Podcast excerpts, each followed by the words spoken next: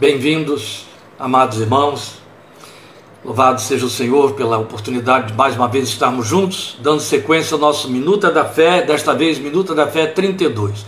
Minuta da Fé 32, hoje nós vamos dar sequência ao que vimos semana passada, agora entrando no capítulo 21 de Atos dos Apóstolos. Temos um tempo curto para fazer a abordagem, nós vamos explicar como será a nossa abordagem de hoje. Vejam bem, o nosso texto de hoje vai do capítulo 21, versículo 1, até o versículo 11 do capítulo 23. Evidente que eu não vou poder ler esse longo trecho por conta do tempo. Eu vou ler alguns versículos aqui já saltados, escolhidos, para ajudar no enfoque que vamos fazer, mas nós vamos é, observar as ocorrências que estão narradas por Lucas nesse longo trecho. Por que, que estamos com um trecho tão longo de Atos 21, 1 a 23, 11? Porque nós queremos, quisemos, com esse texto, enfocar o período de Paulo quando ele retorna para Jerusalém, lá dentro de Jerusalém. A partir dali, aí já é a partir do versículo 11 do capítulo 23, um pouco mais adiante, é, já veremos isso na próxima semana, querendo Deus, ele vai para Cesareia, de Cesareia ele vai se distanciando até chegar a Roma, e aí o, o livro de Atos encerra. Como estes são os episódios ocorridos em Jerusalém, nós vamos então fazer hoje o que seria, eu vou ler o texto no, no, na Bíblia, mas nós vamos fazer uma abordagem como sendo uma releitura aprofundada do texto que vamos ler aqui. E aí, evidente que nesta leitura aprofundada estaremos dando sequência às nossas aplicações devocionais, que é o propósito destes nossos estudos das quartas-feiras de minuta. Graça e paz, boa, boa noite, muito bem-vindos todos que já estão apostos conosco. Por favor, acompanhe comigo a leitura em Atos 21. Primeiramente eu vou ler os versículos 1 a 9, depois eu vou saltar para os versículos 17, por aí eu vou, eu vou ditando cada um deles. Então, Atos 21, de 1 a 9, o texto diz assim: Depois de nos separarmos deles, embarcamos e navegamos diretamente para Cós. No dia seguinte, fomos para Rhodes e dali até Pátara. Encontrando um navio que ia fazer a travessia para a Fenícia, embarcamos nele e partimos. Depois de avistarmos Chipre e seguirmos rumo sul, navegamos para Síria Desembarcamos em Tiro, onde o nosso navio deveria deixar sua carga. Encontrando os discípulos dali, ficamos com eles sete dias.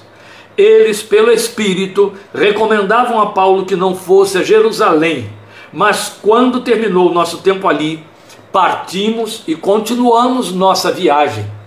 Todos os discípulos com suas mulheres e filhos nos acompanharam até fora da cidade e ali na praia nos ajoelhamos e oramos. É um episódio que repete uma situação, uma cena que já havia acabado de acontecer em Mileto, quando ele estava com os presbíteros de Éfeso, vocês devem lembrar, foi a nossa última abordagem há duas semanas no capítulo 20 de Atos. Depois de nos despedirmos, eu estou continuando no versículo 6, embarcamos e eles voltaram para casa. Demos prosseguimento à nossa viagem partindo de Tiro e aportamos em Ptolemaida, onde saudamos os irmãos e passamos um dia com eles. Partindo no dia seguinte, chegamos a Cesareia e ficamos na casa de Filipe, o evangelista, um dos sete. Ele tinha quatro filhas virgens que profetizavam. Agora nós vamos pular ao versículo 17, ainda do capítulo 21. Quando chegamos a Jerusalém, os irmãos nos receberam com alegria. No dia seguinte, Paulo foi conosco encontrar-se com Tiago e todos os presbíteros estavam presentes. Paulo saudou e relatou minuciosamente o que Deus havia feito entre os gentios por meio do seu ministério. Ouvindo isso, eles louvaram a Deus e disseram a Paulo: Veja, irmão, quantos milhares de judeus creram e todos eles são zelosos da lei. Eles foram informados de que você ensina todos os judeus que vivem entre os gentios a se afastarem de Moisés, dizendo-lhes que não circuncidem, não circuncidem seus filhos, nem vivam de acordo com os nossos costumes. Que faremos? Certamente eles saberão que você chegou. Portanto, faça o que lhe dizemos. Estão conosco quatro homens que fizeram voto. Participe com esses homens dos rituais de purificação e pague as despesas deles para que rapem a cabeça. Assim, todos saberão que não é verdade o que falam de você, mas que você continua vivendo em obediência à lei. Vou pular agora para ainda no capítulo 21, versículo 27, e leremos até o 32. Quando já estavam para terminar os sete dias, alguns judeus da província da Ásia, vendo Paulo no templo, agitaram toda a multidão e o agarraram, gritando. Esses sete dias são os tais sete dias de observância da lei, porque Paulo resolveu atender aos presbíteros de Jerusalém e cumprir os tais votos que eles sugeriram que ele cumprisse junto com os outros quatro judeus. E aí o texto está dizendo para nós: quando já estavam para terminar os sete dias, alguns judeus da província da Ásia, vendo Paulo no templo, agitaram toda a multidão e o agarraram, gritando: Israelitas, ajudem-nos, ou acudam-nos, ou socorro. Você deve ter isso aí na sua velha antiga versão. Este é o homem que ensina a todos em toda parte contra o nosso povo, contra a nossa lei e contra este lugar, o templo. Além disso, ele fez entrar gregos no templo e profanou este santo lugar. Anteriormente, eles haviam visto Efésios, Trófimo, na cidade com Paulo e julgaram que Paulo tinha introduzido no templo, o que não aconteceu, por sinal. Toda a cidade ficou alvoroçada e juntou-se uma multidão. Agarrando Paulo, arrastaram-no para fora do templo e imediatamente as portas foram fechadas. Tentando eles matá-lo, Chegaram notícias ao comandante das tropas romanas de que toda a cidade de Jerusalém estava em tumulto. Ele reuniu imediatamente alguns oficiais e soldados e com eles correu para o meio da multidão. Quando viram o comandante e os seus soldados, pararam de espancar Paulo. Agora nós vamos saltar ao capítulo 22 e a nossa leitura, vamos dar um grande salto. A nossa leitura, perdão, eu não vou, não vou ler nada do capítulo 22, eu vou deixar todo o capítulo 22 é, em branco, embora ele faça parte de nossa abordagem. Eu vou ler a partir do versículo 30, então, do 22, para que ele não passe em branco. No dia seguinte, visto que o comandante queria descobrir exatamente porque Paulo estava sendo acusado pelos judeus, libertou e ordenou que se reunissem os chefes dos sacerdotes e todo o sinédrio. Então, trazendo Paulo, apresentou-o a eles. Agora a gente entra no capítulo 23 e eu salto para o versículo 6. Então Paulo, sabendo que alguns deles eram saduceus, os do sinédrio, e os outros fariseus, bradou no sinédrio: Irmãos, sou fariseu, filho de fariseu, estou sendo julgado por causa da minha esperança na ressurreição dos mortos. Dizendo isso, surgiu uma violenta discussão entre os fariseus e os saduceus e a assembleia ficou dividida. Os saduceus dizem que não há ressurreição, nem anjos, nem espíritos, mas os fariseus admitem todas essas coisas. Houve um grande alvoroço e alguns dos mestres da lei que eram fariseus se levantaram e começaram a discutir intensamente, dizendo: Não encontramos nada de errado neste homem. Quem sabe se algum espírito ou anjo falou com ele? A discussão tornou-se tão violenta que o comandante teve medo que Paulo fosse despedaçado por eles. Então ordenou que as tropas descessem e o retirassem à força do meio deles, levando-o para a fortaleza. Na noite seguinte, o Senhor, pondo-se ao lado dele, disse: Coragem! Assim como você testemunhou a meu respeito em Jerusalém, deverá testemunhar também em Roma. Meus irmãos, antes de fazermos então toda uma retrospectiva do texto lido e não lido, mas esse trecho todo que eu citei para vocês, 21, 1 a 23, 11, essa parte final que eu li aqui, eu quero pensar esse ponto último. Quando o Senhor fala com Paulo, diz: Assim como você testificou, testemunhou, testificou de mim em Jerusalém. O Senhor, ao falar com Paulo, está se referindo ao fato de que ali no Sinédrio, primeiro, lá, entre os judeus que estavam tentando despedaçá-lo, ele pediu autorização aos policiais romanos para se dirigir ao povo e falou com eles em aramaico, eu vou repetir isso aqui, e aí ele deu um testemunho da sua conversão para aquela gente toda que os deixou falar só até certo momento. Depois, ó, cortaram tudo e, e foi quando eles, eles tiveram que arrancá-lo e levá-lo para Fortaleza, achando que o povo ia despedaçá-lo. Agora, ele dá um testemunho não menor diante da, do, dos sacerdotes, diante dos saduceus e fariseus que compunham a liderança total, o clero do templo em Jerusalém, chamado Sinédrio que davam as ordens, que vigiavam a vida espiritual do povo. E aí, esse, isso, esses dois discursos representam o testemunho em Jerusalém a que o Senhor se refere. E aí ele está dizendo o quê? Da mesma maneira como você testificou ou testemunhou de mim em Jerusalém, importa que você dê testemunho de mim em Roma. E aí vai seguir-se a partir da próxima semana. Esse movimento de Paulo em direção a Roma, todo pensado de muitos milagres que Lucas procura registrar para nós. Então, o que nós temos diante de nós é um longo trecho, claro. E ele se ocupa com essa narrativa da ida de Paulo a Jerusalém, onde ele presta o relatório, primeiramente, é evidente, ele presta o relatório à liderança da igreja ali acerca do seu trabalho das viagens missionárias entre os gentios. Então, depois do, do, daquele longo tempo em que ele fez todas aquelas viagens pela Ásia, Ásia Menor e todos os outros trechos da Europa também. Então, este longo trecho é o início do fim do ministério missionário do apóstolo. Porque, uma vez em Jerusalém, ele começa a sofrer as tribulações previstas que redundam em diversos tribunais, várias autodefesas testemunhais perante as autoridades constituídas, mas que registram seu trânsito definitivo para Roma. Logo, não haverá mais registro de obra missionária. Em termos de obra missionária, o trabalho de Paulo encerrou aqui.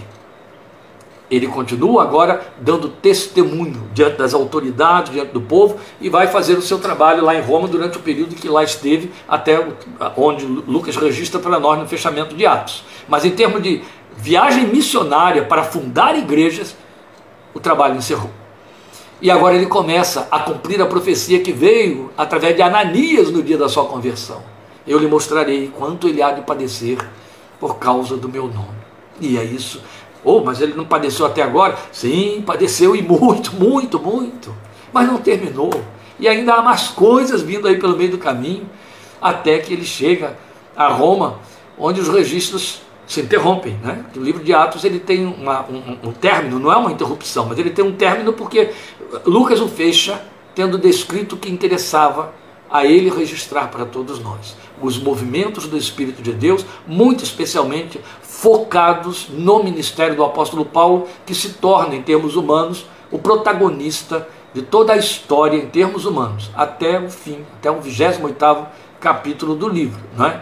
Então, é, por conta disso, daqui é, é, em diante, o nosso exame do texto é para pensar desse texto os dados relevantes para a nossa observação devocional, como eu acabei de dizer aí no início tanto naqueles discursos do apóstolo quanto nas ocorrências que não podem passar desapercebidas a um observador mais criterioso, mais atento. E o que faremos, portanto, é uma releitura, como eu disse, nesse caráter devocional pretendido dessa narrativa de Lucas, onde Paulo vai figurar aí como esse principal personagem. Então, daqui em diante, nós vamos perceber que o interesse de Lucas é registrar esse percurso pontilhado de ocorrências e de milagres na vida do servo de Deus, até seu estabelecimento em Roma, tal como profetizado e aí, consequentemente, pretendido. E tudo começa a partir da saída da comitiva missionária de Mileto, onde nós os havíamos deixado há duas semanas, no capítulo 20 de Atos, né? Onde eles tinham ficado, e aí a gente tinha visto lá aquela despedida dos líderes de, de, da igreja de Éfeso. Então, alguns fatos significativos devem ser pontuados, porque eles têm muito a nos ensinar. A começar porque a narrativa aqui um tanto mais corrida, ela vai revelando o avanço da igreja. Aqui que eu digo nesse trecho inicial do capítulo 21, vai revelando o avanço da igreja num espaço de tempo que não foi registrado, mas que por maior que tenha sido esse tempo, não explica o tamanho, avanço e crescimento do evangelho até em paragens por onde a comitiva paulina não passou, a não ser por obra do poder de Deus. Vocês já tinham visto, lá nos capítulos 18 e 19, que a gente ficou surpreendido por descobrir que havia uma comunidade em Alexandria, em outros lugares que não eram citados em Atos. Agora também, nessa pequena narrativa do início do capítulo 21, Lucas registra igrejas instaladas em outros lugares que não foi, pelo menos não na narrativa de Lucas, estabelecida pela pela comitiva que acompanhava Paulo fazendo esse trabalho, essa missão de estabelecer igreja. Isso para mim é muito significativo, muito especialmente, porque quando você abre Apocalipse, que você lê que o Senhor escreve sete cartas às igrejas da Ásia Menor, você percebe que ele seleciona sete igrejas, e essas sete igrejas estão localizadas na Ásia Menor, e a, a impressão que a pessoa tem, se não perceber, se não atentar para o todo do Novo Testamento, é de que só havia sete igrejas, Jesus só tinha aquelas sete igrejas e por isso só falou com as sete igrejas. Não. Havia uma multidão de igrejas a essa altura. Nós estamos lendo um livro, quer dizer, nós, ao ler Apocalipse, estamos lendo um livro que já está na virada do segundo século. E, já, já está na virada, no, início do segundo século, escrito por João, já nos seus 90 anos de idade. E aí havia muitas e muitas igrejas em muitas regiões, em muitos lugares instalados. Por que, que Jesus separou então sete, selecionou sete? Só aquelas sete igrejas mereciam aquela carta? Não. Porque, como o Apocalipse todo, do primeiro capítulo ao fim, é um livro todo de símbolos, o Senhor pensou sete igrejas através das quais ele podia generalizar a sua mensagem para todo o seu corpo, toda a igreja espalhada sobre a face da terra. Então, aquelas sete igrejas representam a igreja de Cristo no mundo todo e nos representam até o dia de hoje. Cada uma das sete mensagens diz respeito a nós, a nossos momentos e até a algumas comunidades é, é, inteiras em cima da maneira como trabalho. Eu fiz uma, uma, uma digressão aqui, saltei, abri um parênteses, porque são pontos que são muito importantes para a gente considerar, porque esse primeiro cap... É, é, início do capítulo 21, ele vai mostrar isso para nós, o fato de que havia um número grande já de igrejas que nós não estávamos sabendo que já estavam, tinham sido estabelecidas. Né? Então, como é que a coisa vai significando para nós? Isso vai mostrar nada menos do que o fato de que, é, por ser obra do poder de Deus, a igreja cresceu porque muitos, outros mais, se empenharam no cumprimento da missão do indo por todo o mundo, como Jesus determinou, de testemunhar do Evangelho da graça de Deus. Então é assim que nós tomamos conhecimento da existência da igreja em Tiro, na Síria. O versículo 4 vai nos mostrar isso. E havia ali um grupo de discípulos cheios do Espírito Santo. Era gente experimentada já, que recomendavam a Paulo que não fosse a Jerusalém porque sabiam dos sofrimentos que o aguardavam ali. E aqui nós temos uma nota interessante a destacar nesse texto. O verso 4 diz para nós que Paulo e seu grupo ficou com a igreja em Tiro sete dias, desembarcaram e ficaram lá uma semana inteira. E que esses discípulos que ali residiam recomendavam a Paulo que não subisse a Jerusalém. Então, quando você lê o texto, à primeira vista ele parece enfatizar que o Espírito os usava para adverti-lo, a Paulo, quanto a não seguir para Jerusalém. Mas o que temos aqui é uma construção textual sincopada, que confunde numa leitura desavisada. Porque a ida de Paulo a Jerusalém era por determinação divina. Logo, a forma correta de entender o texto é que o Espírito de Deus dizia àqueles discípulos o que estava reservado para Paulo em Jerusalém. E sabedores disto, eles tentavam poupar o servo de Deus de tal padecimento. É preciso ter cuidado com essa leitura por causa da forma como ela está construída, senão você confunde. É como se o Espírito de Deus estivesse dizendo àquela gente: diga a ele que não vá, porque lá ele vai morrer, vai ter muito sofrimento, coisa parecida. Não é isso eles estavam ouvindo o Espírito dizer, ele vai sofrer muito lá. Então eles assumiram assim o, o, o encargo de dizer a Paulo: não vá, estamos sabendo que vai te esperar lá. Foi o Espírito que nos avisou. E é em vão. A sequência da narrativa nos mostra que mais outras situações de advertência vão ocorrendo nesse mesmo sentido, porque a igreja estava sendo avisada por onde Paulo passava nessa sua rota do que lhe esperava. E eles tentavam dissuadi-lo, movidos por seu amor a ele, é claro. Aqui temos dois fatores interessantes. O Espírito de Deus comunicava a vidas sensíveis à sua voz o que ocorreria ao servo do Senhor, à semelhança de Moisés e Elias, que desceram no Monte da Transfiguração e conversavam com Jesus acerca das coisas que lhe iriam acontecer em Jerusalém.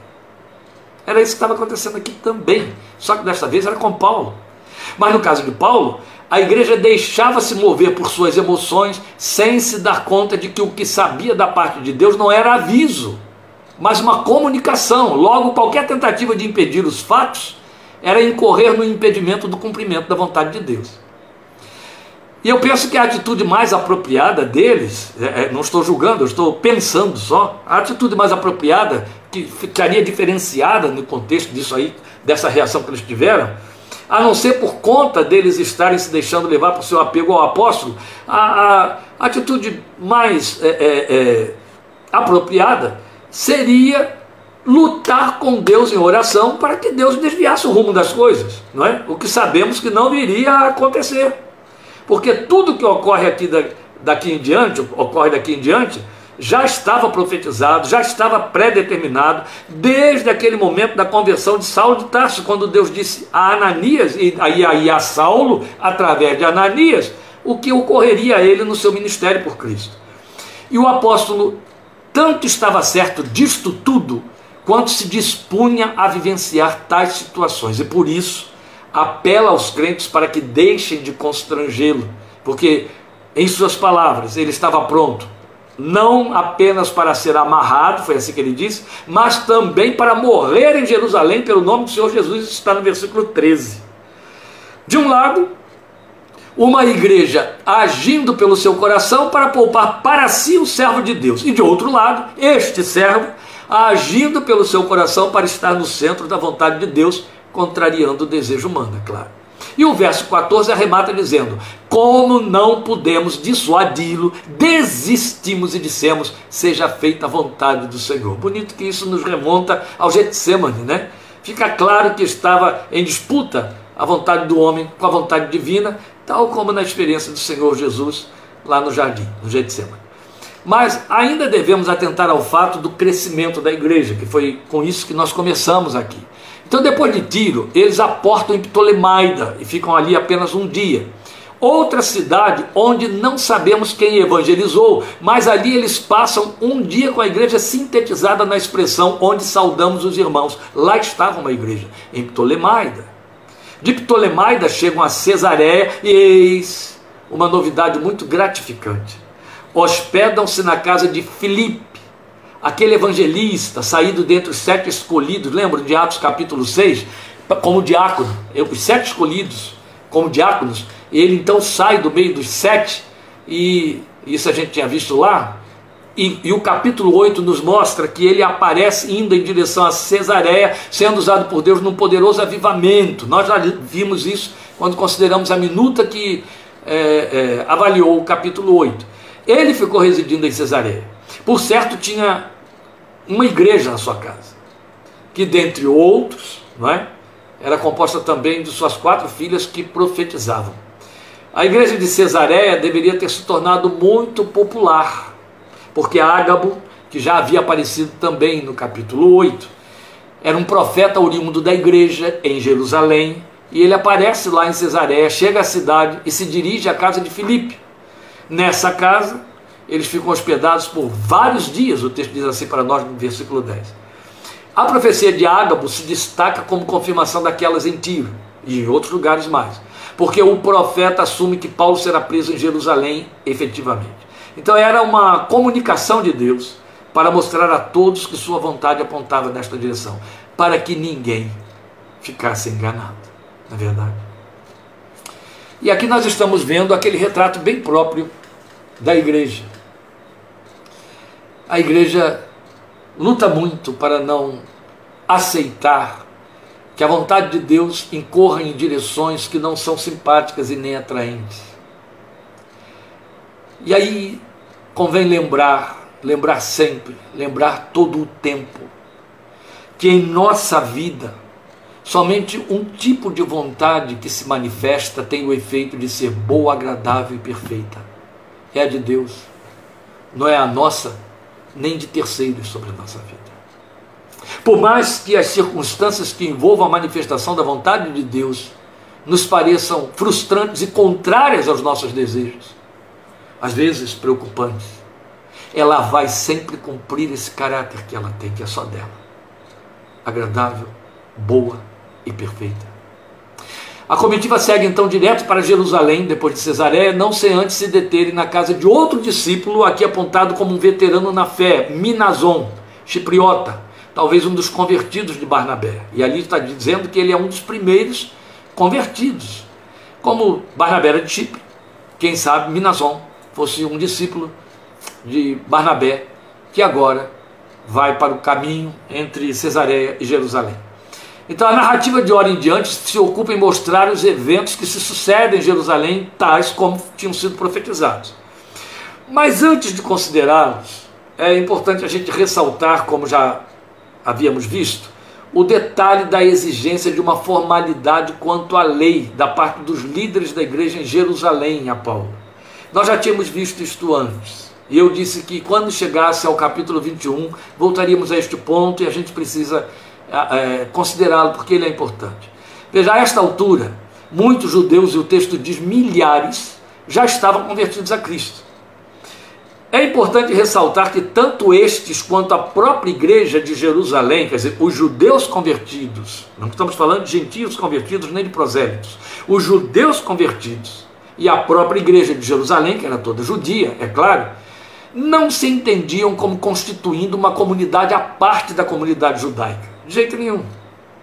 Eles entendiam, eles, eles se agrupavam, eles se reuniam, eles formavam um grupo, eram os do caminho, mas se entendiam tão judeus, tanto judeus quanto os outros, tão cumpridores e observadores da lei de Moisés quanto os outros.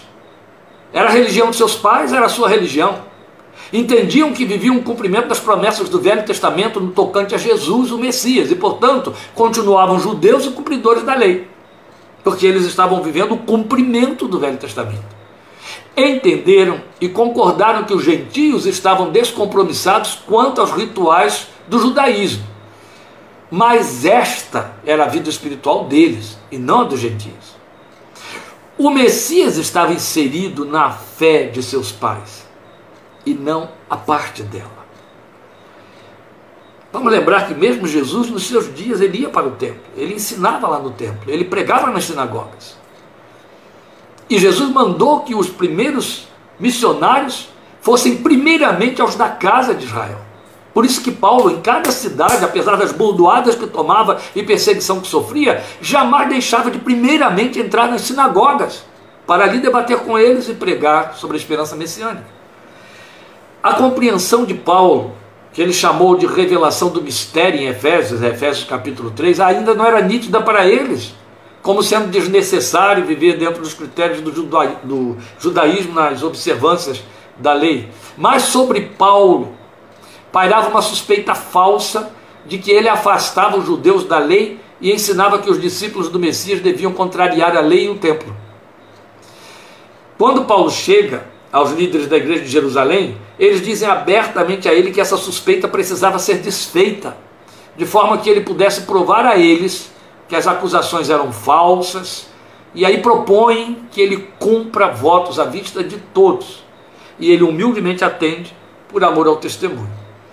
Alguns críticos não entendem e acham que Paulo aqui cai em contradição, uma vez que ele mesmo ensinou que o fim da lei é Cristo. Mas esquecem que prioritariamente para esse servo de Deus, o testemunho, o agregar, o não escandalizar, vinha antes de zelos pessoais, sobrepunha-se a zelos pessoais. Paulo obedecia a uma outra lei, por ele mesmo estabelecida, quando disse em 1 Coríntios 9,20, texto que naquela ocasião citamos e repetimos hoje: Fiz-me judeu para com judeus, a fim de ganhar os judeus. E ele estava exatamente se referindo, dentre outros, a este momento em Jerusalém. Do contrário, ele iria na contramão do seu ensino aos crentes de Corinto, quando disse que se o comer carne escandaliza o outro, melhor é não comer, por causa da consciência dos mais fracos. E aí está uma lei espiritual, uma lei cristã, uma lei da graça, uma lei evangélica que atropelamos. Nós decidimos que porque alguém se escandaliza com determinadas práticas, determinadas permissividades que alguns de nós têm, que o outro é fraco, que o outro que trate de crescer. A Bíblia não diz isso. A Bíblia diz: se a sua consciência não te acusa, não escandalize o outro que é mais fraco. Não faça ele tropeçar por causa da sua consciência. Não faça ele tropeçar por causa da sua consciência. Mas as pessoas atropelam. Os crentes que são dados e se permitem beber, beber e beber, esquecem que ainda existe uma, uma população evangélica cristã que não tolera isso, que não aceita, não, não compreende isso, não, não, não respeita, não aceita que aconteça, se escandaliza. Só precisam ser respeitados. Se alguém faz parte do crente que entende que beber não é contrário à palavra de Deus, não faça diante daquele que não aceita isso. Respeite por amor, a Bíblia diz. Não faça tropeçar. Não o critique dizendo você é fraco na fé, porque a essa altura o fraco é esse irresponsável que não está sabendo preservar o seu testemunho diante do outro que não tolera isso. Paulo nos ensina isso, Paulo dá este exemplo e a igreja de hoje precisa aprender. Não é só na questão beber, há outras áreas, outras, outras, outras, outras vastas áreas que tem muito a ver com paixões mundanas e que precisam ser tratadas com cautela por causa do testemunho. Ou viramos Maria vai com as outras e a gente não sabe para onde as outras estão indo, não é? O amor cristão, o amor fraternal, aqui prevalece sobre conceitos e preconceitos. É isso que estamos aprendendo na palavra de Deus e é isso que Paulo nos ensina em 1 Coríntios. Bem, mas o incidente, a despeito de todo este esforço em prol do testemunho, ele ocorre para fazer cumprirem-se as profecias que apontavam aprisionamento em Jerusalém. Porque apesar de Paulo estar ali cumprindo aqueles sete dias de observância da lei, veio uma turba, aquela turba da Ásia, não cristã, judeus que eram inimigos de Paulo, inimigos do Evangelho, que o perseguiam, que tentaram matá-lo várias vezes na Ásia. Essa gente chega ali naqueles dias e não respeita o fato de que ele está cumprindo a, a lei, como Tiago e os outros líderes da, da igreja em Jerusalém é, orientaram. Eles só querem saber o seguinte: esse homem que eles consideravam blasfemo está aqui, está dentro do templo, vamos matá-lo. É isso que eles decidem. Coisa séria. Então Lucas ocupa um longo espaço descrevendo o evento e a autodefesa do apóstolo diante de seus acusadores judeus perante o Sinédrio perante o povo e depois perante o Sinédrio, como já falamos. Eu sei que já estou estourando o horário, mas eu quero fechar, eu disse que era um longo trecho, quero fechar isso aqui. Nós poderíamos saltar para a conclusão desta narrativa, mas ela contém detalhes dignos de serem considerados. E aí eu vou a três deles, pelo menos. O primeiro reside na informação de que Paulo é de novo perseguido por aquela gente, aqueles mesmos judeus que, tomados de ciúme, lembra, era isso que Lucas dizia o tempo todo, em cada cidade quiseram dar fim à sua vida. São esses que chegam, promovem tumultos públicos com esse fim. São eles exatamente que chegam de lá da Ásia para a festa do Pentecostes. E aí tomam conhecimento de que o servo de Deus estava ali, mais, no templo. E é fato. Ele estava justamente no templo à mão deles, né, para cumprir aqueles rituais conforme a recomendação da liderança da igreja. À mão deles, da qual os discípulos do Senhor na Ásia sempre o fizeram escapar. Vamos lembrar isso. Mas essa gente alvoroça, alvoroça, alvoroça, perdão, alvoroça a turba, novamente inventando injúrias contra o servo de Deus deslavadamente. As mentiras que eles pregavam lá, falso testemunho, eles vieram fazer aqui de igual maneira. Então, Paulo chega a ser espancado, o texto diz para nós. E ao que tudo indica, até perde a consciência. Porque ele teve que ser carregado nos ombros pela soldadesca para ir para ser levado para a fortaleza. Certamente não tinha mais forças para andar. E perde, até perde a consciência. Nós temos a informação disso aí. Mas ele a recobre em tempo de pedir às autoridades policiais romanas, em grego, que lhe permitam falar ao povo em sua defesa. E aí este é o segundo ponto relevante a considerar. Eu disse que há três, este é o segundo. Porque ele fala ao povo em aramaico, que de imediato fez silêncio em respeito ao seu idioma nativo para escutá-lo. Só que a turba não suporta ouvir de seu Deus interessado em salvar outros que não fossem os judeus de Moisés e pedem sua execução. Meus queridos, eu só quero pontuar esse mais uma vez esse dado aqui muito importante. Estamos falando, já citamos isso antes, eu sei, mas é importante a gente voltar a esse ponto. Estamos falando de religiosos que, por conta da sua cegueira religiosa, querem matar outros que contrariam a sua confissão. A gente tem ouvido falar muito aí do Estado Islâmico, não é? E o que, que eles fazem, como eles matam gente da sua própria é, nação por conta do, do seu fanatismo enlouquecido. A gente ouviu falar de cristãos na Irlanda, católicos e protestantes, se matando, se apedrejando no meio da rua. Entende? A gente está sempre ouvindo falar de penimas e inimizades, até entre cristãos e sempre entre cristãos, por causa de confissão, preconceito, exclusivismo, mentes retrógradas, guetadas. Esses judeus se entendiam zelosos da lei e não se entendiam assassinos em nome deste zelo, porque não passavam disso. Você vai ver, continue a leitura em casa, você vai ver que eles pedem às autoridades de Roma é, autorização para matar. Paulo usa o verbo matar. Você vai ver depois, no capítulo 23, a partir do versículo 11, no 12 em diante, que como essa autorização para matar lhes foi negada, eles fazem uma conspiração para que possam sequestrar o servo de Deus e matá-lo, escondido, fora da, dos olhos dos romanos. Coisa séria. Religião faz isso. Religiosos fazem isso. Fanáticos fazem isso. E há muitas outras formas de matar. Nos dias de hoje, as leis dos homens protegem né, alguns. Então, esse tipo de coisa não chega a acontecer dessa maneira. Mas o espírito é o mesmo. E há outras formas de se matar. Há outras formas. Líderes matam outras pessoas só porque discordam de. Meu Deus, matam uma, uma, uma arma bem usada há algum tempo atrás para matar pessoas era a exclusão. Essa é uma forma de matar. Então, sob risco de sofrer tortura, Paulo fala em grego às autoridades, afirmando, afirmando ser cidadão romano, a quem eles não poderiam torturar com as chibatadas previstas na lei de Roma. Mas eu chamo sua atenção para o detalhe. Ele fala em aramaico ao povo e fala em grego aos romanos. E quando os romanos ouvem falar em grego, se admiram e pensam que ele era egípcio, que falava grego aquele, aquele tempo, e até o confundem com um bandido que tinha feito uma sedição. Mas aí se dão conta de que ele era apenas um poliglota, um homem muito bem instruído.